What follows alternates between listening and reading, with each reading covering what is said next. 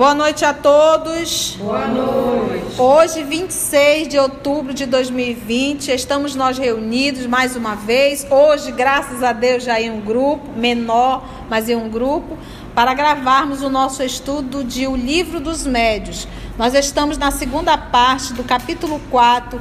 Hoje nós vamos iniciar ruídos, é o item 23. Rogamos que o nosso Senhor Jesus e que os nossos amigos espirituais possam nos conduzir e nos inspirar em mais esse estudo. Vamos lá então? Ruído. Item 23. Concebemos que seja assim. Quando o espírito bate num corpo duro, mas como pode fazer que se ouçam ruídos ou sons articulados na massa instável do ar? Eu entendo, pois, o movimento da mesa, as batidas na mesa. Entende? Tô, existe uma mesa e está tendo ali um movimento. Mas quando esse movimento, quando esse som, esse ruído vem no ar, não tem mesa nenhuma, só aparece. Aparece o, o, o é rufo do tambor, é que chama rufo? É? O rufo do tambor. Né? Sem tambor. Exatamente. Então, e não tem tambor nenhum. Então, algum som que não tem absolutamente nada naquele lugar. É isso que Kardec quer compreender. Então, ele fez essa pergunta. Eu volto. Concebemos que seja assim quando o espírito bate num corpo duro. Mas como pode fazer que se ouçam ruídos ou sons articulados na massa instável do ar? Desde que atua sobre a matéria, o espírito pode agir tanto sobre uma mesa como sobre o ar. Quanto ao som, aos sons articulados, pode imitá-los como quaisquer outros ruídos. Opa, então nós já vimos que o quê? Que os espíritos imitam o som. Então ele diz assim, ó: Desde que atua sobre a matéria, o espírito pode agir também sobre uma mesa como ele pode agir sobre o ar. Quanto aos sons articulados, pode imitá-los, como quaisquer outros ruídos. Aí Kardec vem na pergunta 24. Dizes que o espírito não se serve de suas mãos para deslocar a mesa. Entretanto, já se tem visto em certas manifestações visuais aparecerem mãos a dedilhar um teclado a percutir as teclas e produzir sons. Neste caso, o movimento das teclas não será devido, como parece, à pressão dos dedos? Essa pressão não é tão direta e real quanto a pressão que sentimos em nós mesmos? Quando as mãos que a exercem deixam marcas na pele, está dizendo assim, você está querendo me dizer que os espíritos ele pode atuar sobre o ar e ali imitar um som. Imitar um som. É isso, mas nós temos visto mãos, que ele usa aqui o termo, olha, aparecerem mãos e dedilhar um teclado. Ó. Materializar a mão, materializar, aparece só a mão e ele vê a mão tocando no teclado do piano amassando. E alguns outros casos de mão tocando, apertando o braço e deixando marca no braço de quem ela tocou. Pensa a mão só, uma mão. Tinha até um filme, Família Ada. Era a mãozinha. Imagina a mãozinha daquela de repente ali tocando piano. E você não sai correndo. Ou uma mãozinha vindo assim, tocando no teu ombro, aperta ao ponto de ficar marcas, porque é para comprovar que tu não está tendo nenhuma ilusão. Então Kardec faz essa pergunta: tem essa mão, e aí? É porque em contrapartida, aqui no 22, os espíritos falam que o espírito não utiliza os braços para levantar para a levantar mesa. a mesa, que foi o estudo aí, anterior. Aí ele está perguntando isso. Não podeis compreender a natureza dos espíritos, nem a maneira pela qual eles atuam a não ser por meio de comparações que vos dão apenas uma ideia incompleta. É, pois, um erro assimilar os vossos métodos aos processos de que eles se utilizam, processos que devem corresponder à organização que lhes é própria. Já não vos dissemos que o fluido do perispírito penetra a matéria e com ela se identifica, animando-a de uma vida artificial? Pois bem, quando o espírito põe os dedos sobre as teclas, realmente os põe e de fato as movimenta. Porém, não é por meio da força muscular que exerce a pressão. Ele as anima, como o faz com a mesa, de modo que as teclas, obedecendo-lhe à vontade, se abaixam e fazem vibrar as cordas do piano. Aliás, passa-se aqui um fato de difícil compreensão para vós. É que alguns espíritos são de tal forma materiais e tão pouco, e tão pouco avançados em comparação com os espíritos elevados, que ainda conservam as ilusões da vida terrena e julgam atuar como quando estavam no corpo. Não percebem a verdadeira causa dos efeitos que produzem, do mesmo modo que um homem do campo é incapaz de compreender a teoria dos sons que articula. Perguntai-lhes como é que tocam um piano e vos responderão que é batendo os dedos nas teclas, porque julgam ser assim que o fazem. O efeito se produz instintivamente neles, sem que saibam de que maneira, embora lhes resulte da ação da vontade. Dá-se a mesma coisa quando eles se exprimem por palavras. Vamos lá ponto a ponto nessa resposta. Então, a pergunta de Kardec era: me explica, porque tem mão que eu vejo a mão ali empurrando o teclado, ou mão tocando e deixando marca. Então, vem aqui e diz assim: não podeis compreender a natureza dos espíritos, a natureza dos espíritos. Não podemos. A gente ainda está apanhando com o perispírito, a gente estudando o livro Libertação, a gente está batendo a cabeça na parede para entender os ovoides. Imagina a natureza do espírito, nós não sabemos.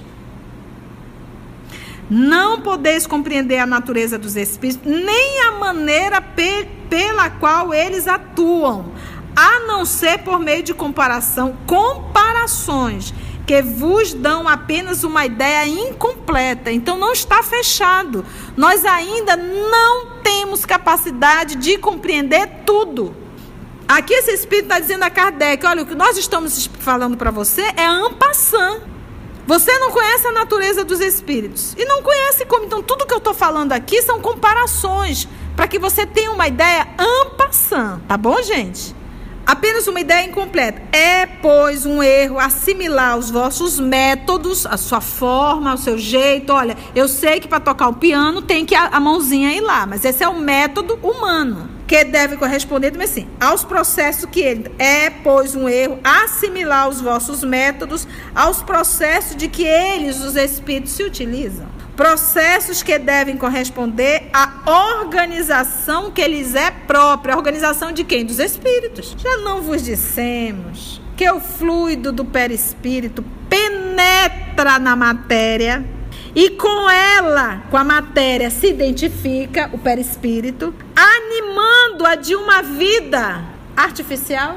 Então não é que o espírito vem toca e levanta a garrafa. Não, ele envolve com o seu corpo perispiritual essa penetra nessa matéria e dá vida fictícia à matéria. Lembra que o corpo perispiritual ele é o quê? Expande. Expande.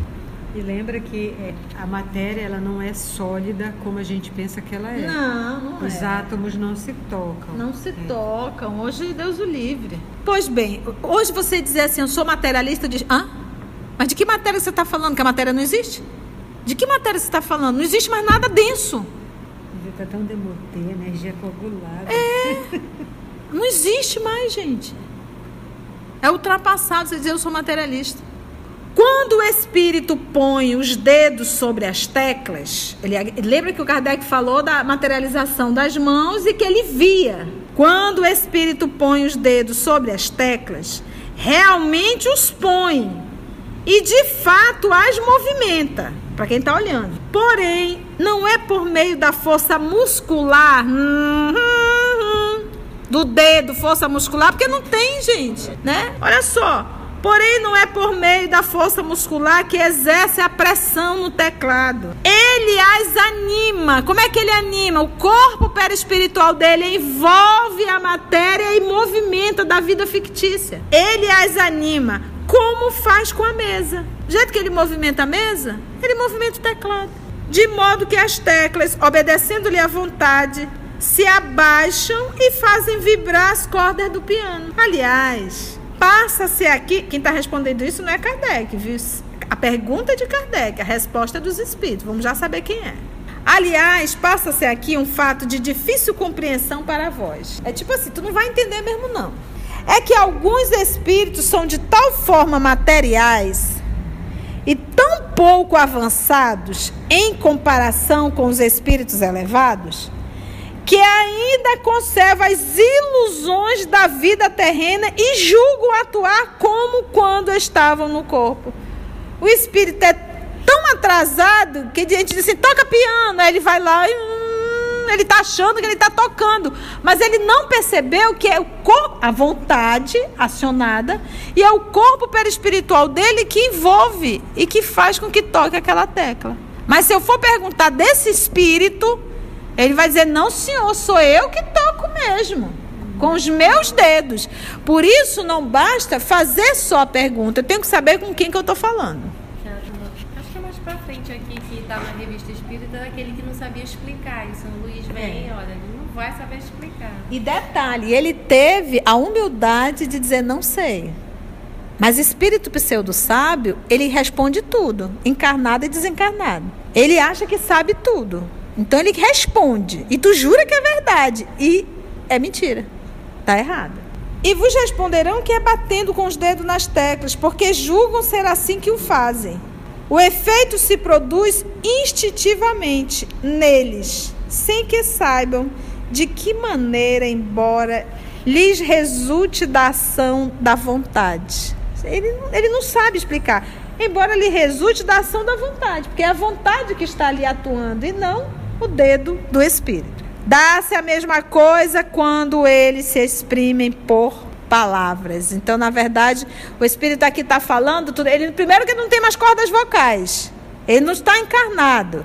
Eu não sei explicar a forma aqui, porque, na verdade, o som é em contato com o quê? As cordas vocais fazem ela vibrar, é o som que passa pelas cordas vocais. Elas vibram e sai o timbre. Por isso que cada um tem um timbre, às Exatamente. vezes mais fino. E quem conduz esse som? O ar. O ar. Então, olha só, dá-se a mesma coisa quando ele se exprime por palavras. Então, quando eu estou encarnado, já não, desencarnado, já não acontece esse processo que a nossa querida Mita, que é da área da saúde, especificou aqui.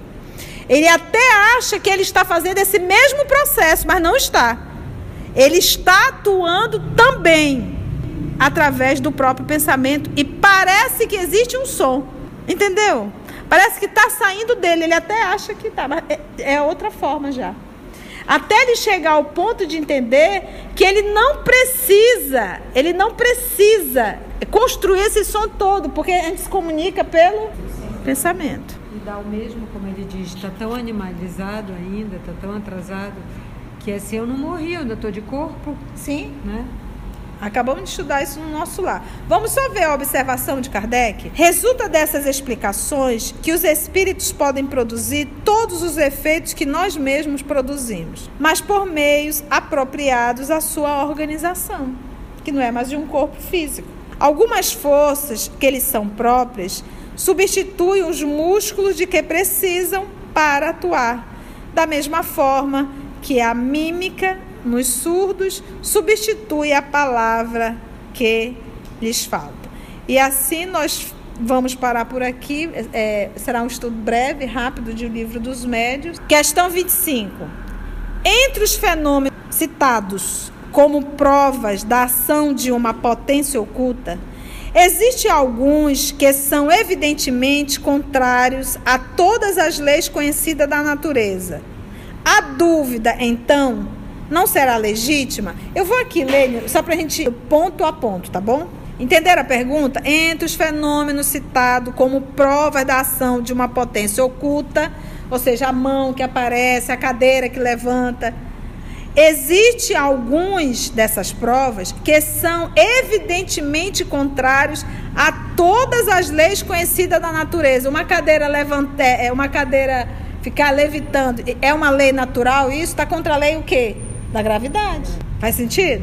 Algumas que são evidentemente contrárias a todas as leis conhecidas da natureza. Aí a pergunta, a dúvida, então, não será legítima?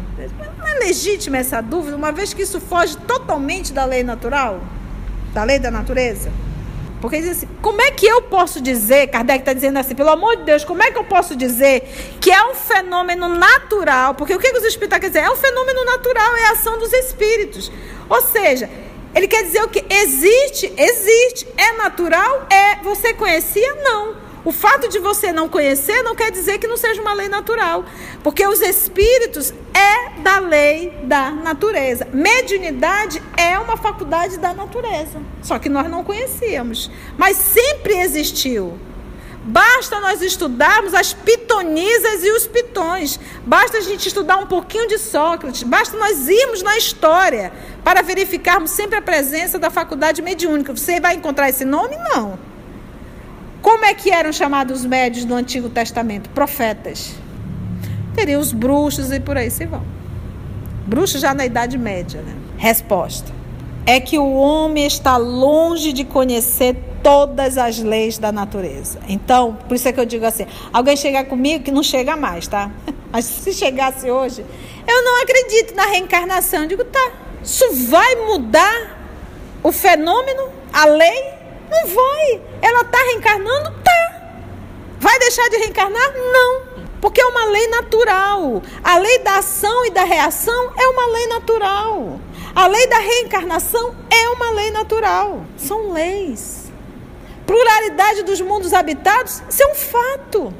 O fato do filhinho a filhinha dizer, não acredito. É, não muda nada, filha. Entendeu? é que o homem está longe de conhecer todas as leis da natureza. Se as conhecesse todas, seria espírito superior. Ou seja, dizem assim, como vocês são espíritos da terceira ordem? Não sabe. Se fosse superior, saberiam já de tudo. Cada dia que passa oferece um desmentido, um desmentido aos que, supondo tudo saberem, pretendem impor limites à natureza sem que por isso, entretanto, se torne menos orgulhosos. O povo colocar limite. Não, isso aqui é assim, não, isso aqui, não, isso aqui só vai até aqui. A gente lá sabe. Eu gosto da frase do Einstein.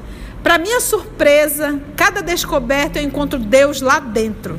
Porque os homens da terra e da ciência, eles apenas descobrem e co-criam, mas não criam. E apesar de estar sempre, olha, hoje é raro, amanhã acerta a edição, ainda verde. São, são, são, são.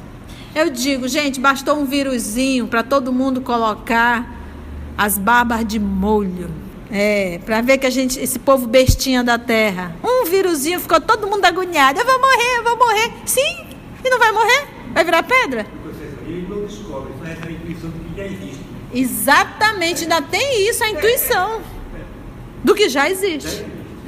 Desvendando-lhes incessantemente novos mistérios, Deus adverte o homem de que deve desconfiar de suas próprias luzes, falando da intelectualidade, pois chegará o dia em que a ciência do mais sábio será confundida. Não tendes todos os dias sobre os olhos exemplos de corpos animados de um movimento que domina a força da gravitação? Não tem todos os dias isso? A bala de canhão atirada para o ar não supera por alguns momentos aquela força? Pega uma bala de canhão, ela está aqui, vai, voa, voa, não voa. É necessário uma, mas ela por algum momento ela contraria essa lei. Pobres homens, que vos considerais muito sábios e cuja tola vaidade é a todo instante confundida. Ficais sabendo que ainda sois pequenos demais. Essa é boa para a gente ficar, né? Somos pequenos demais. Por isso que é, é fato quando Sócrates dizia que ele era o maior, porque ele era o único que sabia que nada sabia. Isso já o tornava sábio. É a gente entender que a gente não sabe nada. E é verdade. Quanto mais estudamos, mais descobrimos e mais percebemos o quanto ignoramos. Então agradecemos a Jesus por mais esse momento de reflexão da obra O Livro dos Médios. Agradecemos a espiritualidade amiga e até o nosso próximo encontro.